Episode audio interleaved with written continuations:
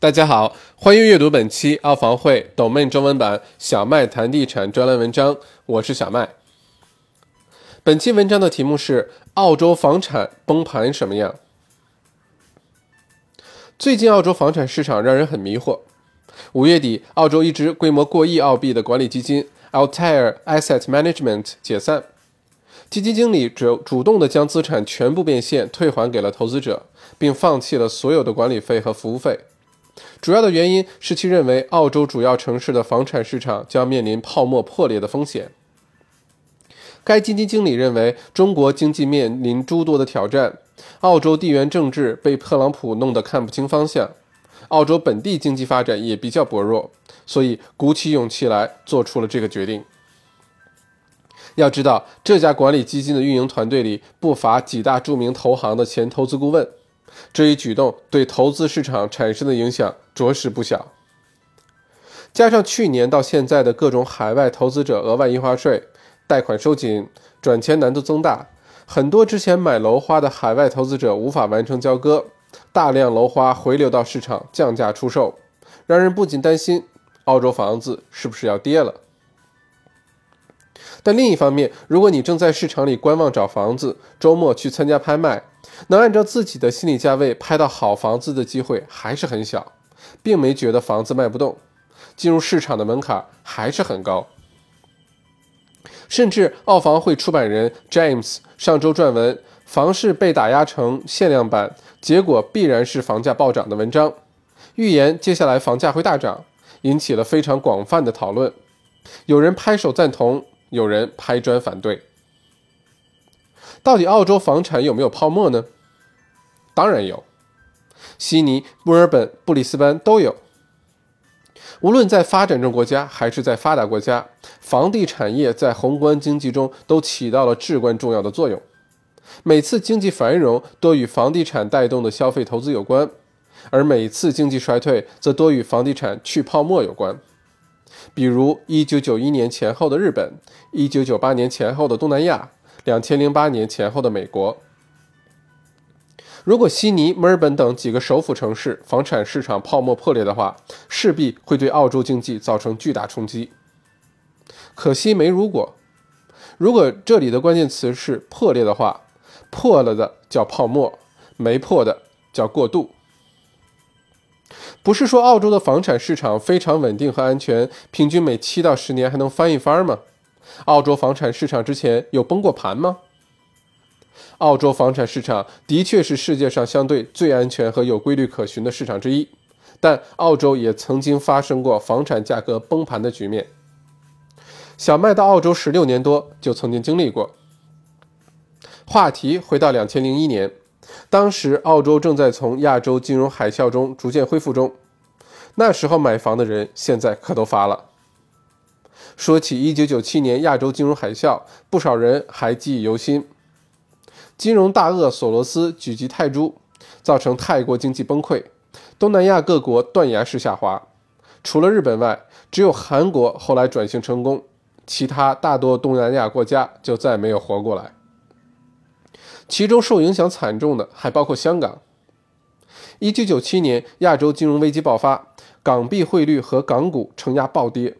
引发了香港市场利率上升、银行信贷萎缩、失业增加等。由于前期房价上涨过快，房地产业在经济结构中的比重严重失衡，且市场上对房产多是投机性需求。危机爆发后，借贷成本的上升、居民支付能力减弱和对市场的悲观预期，造成了楼市的跳水式下跌。一九九七年至一九九八年一年时间，香港楼价急剧下跌百分之五十到六十，成交大幅萎缩，房屋空置率上升。在这场泡沫中，香港平均每位业主损失了两百六十七万港元，有十多万人由百万富翁一夜之间变成了百万富翁，负债的负。在一九九九至两千零三年中，香港更是连续四年负增长。也许你会问，香港当年的经济衰退和澳洲房产市场有什么关系呢？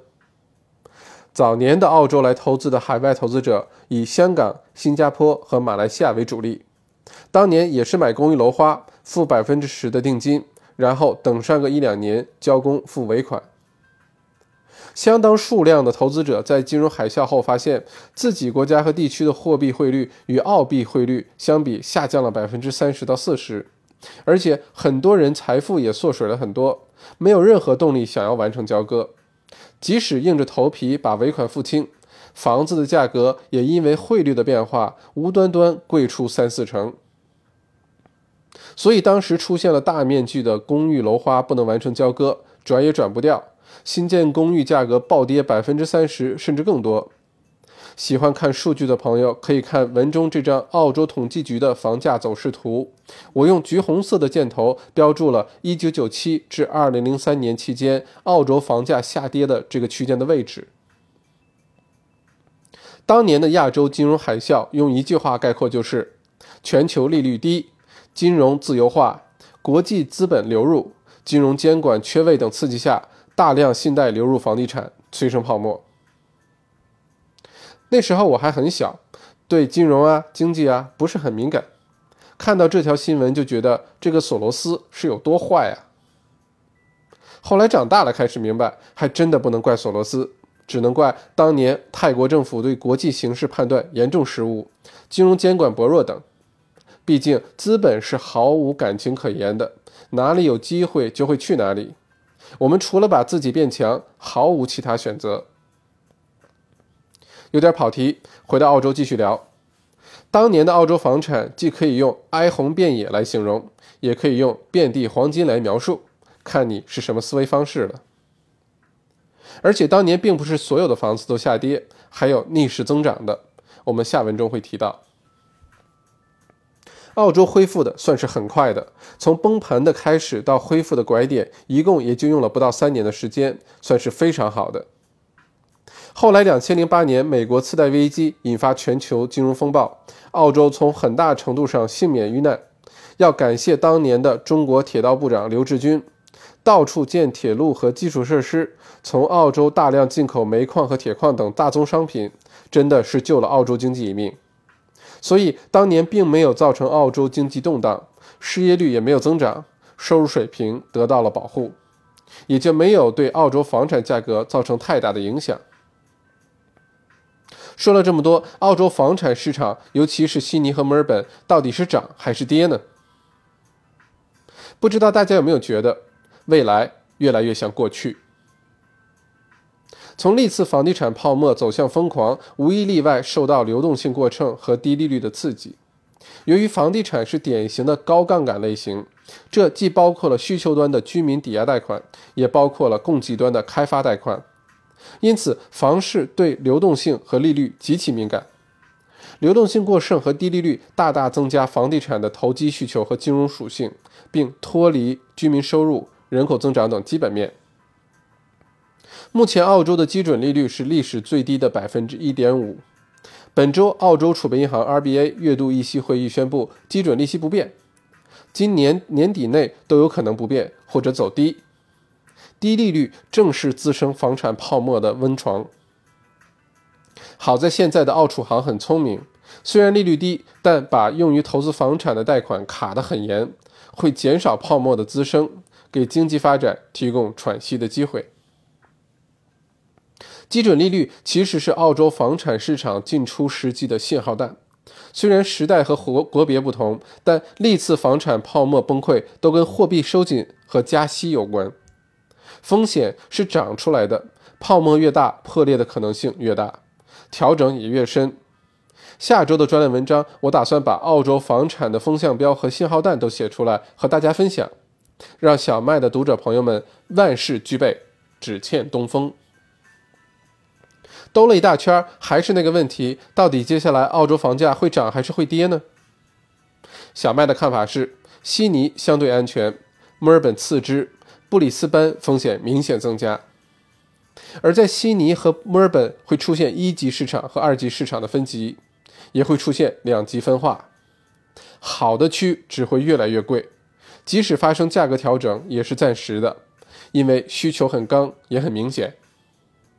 而另一边，针对海外投资市场的区域会面临价格调整、交易下降，尤其是墨尔本和布里斯班。但从澳洲房产市场以往的数据和经验来看，周期性调整是必然现象。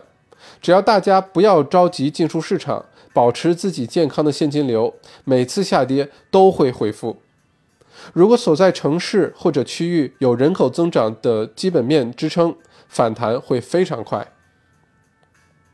对于很多人来说，也许是机会，但不要期待那个完美的时刻进入市场。毕竟，选择投资房产是个长期的计划。这里和大家分享一句话：“Time in the market is more important than time in the market。”中文的解释是：早点进入市场后不出来，要比计算那个入市的时间更加重要。